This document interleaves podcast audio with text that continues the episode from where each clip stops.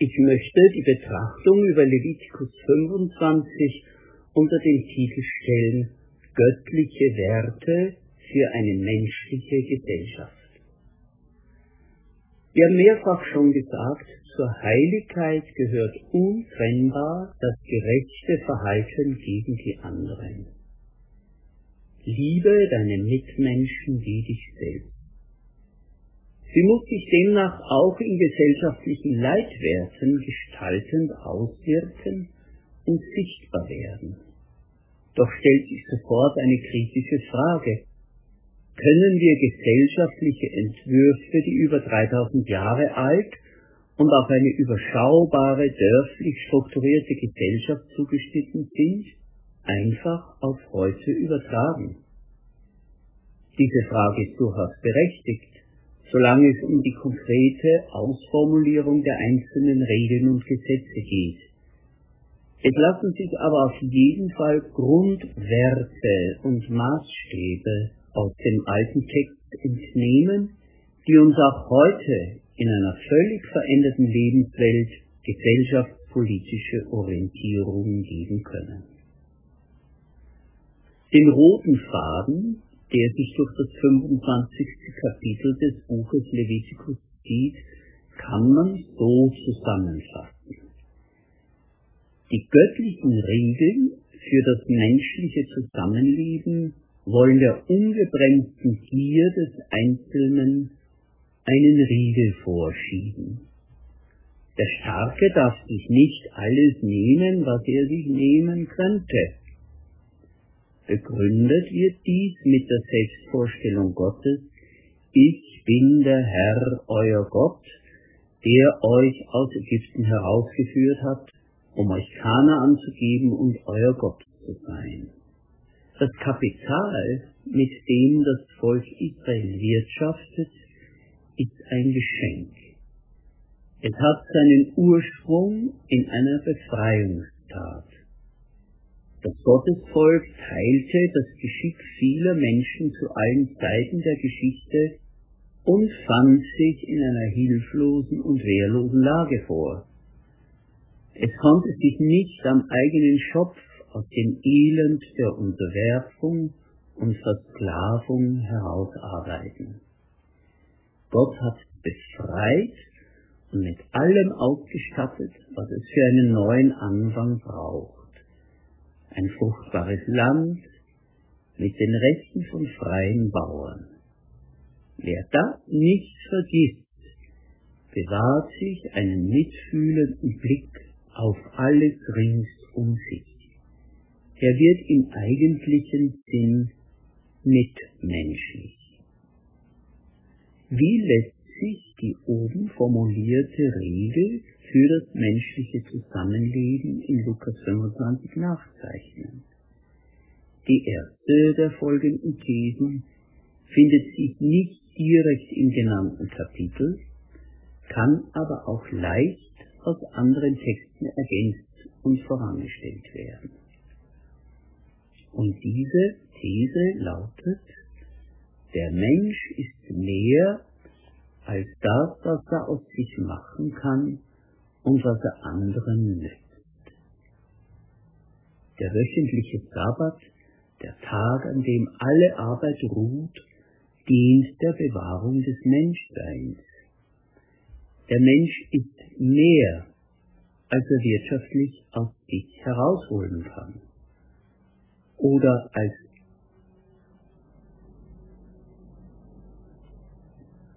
oder als andere an Leistung und Gewinn aus ihm herausholen wollen. Der Sabbat gilt ausdrücklich nicht nur für die Herren, sondern auch für die Knechte, Mägde, Lohnarbeiter und Arbeitsmigranten, sogar für Ochs und Esel. Also die erste These. Der Mensch ist mehr als das, was er aus sich machen kann und was er anderen nimmt. Die zweite These lautet, die Schöpfung ist mehr als ein Selbstbedienungsladen. Wenn ihr in das Land kommt, hören wir in den Versen 2 bis 4 und 6. Wenn ihr in das Land kommt, soll das Land Sabbatruhe zur Ehre des Herrn halten. Sechs Jahre sollst du dein Feld besäen, sechs Jahre sollst du den Sechs Jahre sollst du deinen Weinberg beschneiden und seinen Ertrag ernten, aber im siebten Jahr soll das Land eine vollständige Sabbatruhe zur Ehre des Herrn halten. Der Sabbat des Landes selbst, das heißt, was das Land im Ruhezustand von selbst anbietet, soll euch ernähren, dich, deinen Knecht, deine Magd, deinen Lohnarbeiter, deine Halbbürger, alle, die bei dir leben. In der Bibel haben der Erdboden und alle Geschöpfe, die darauf leben, Gott gegebene Rechte. Als Beispiel wird hier das vom Menschen bebaute Ackerland genannt. Es hat das Recht zu raten und sich zu regenerieren. Der Mensch darf sich nicht nehmen und herausschinden, was er kann und wie es ihm beliebt. Es gehört zur Gottesfurcht, dass eine Gesellschaft der unersättlichen Gier und der Ausbeutung der Natur korrigierend und der Ausbeutung der Natur korrigierend entgegentritt. Der alte Text enthält also der alte Text enthält also eine hochaktuelle Kritik am ungebremsten Wirtschaftswachstum. Wir gehen weiter. Noch eine These, die wir aus Leviticus 25 ableiten. Noch eine These, die wir aus Leviticus 25 ableiten können. Der Mensch ist es wert, dass er eine neue Chance bekommt. Erklärt das 50, erklärt das 50. Jahr für heilig und ruft Freiheit für alle Bewohner des Landes aus. Es gelte euch als Jubeljahr.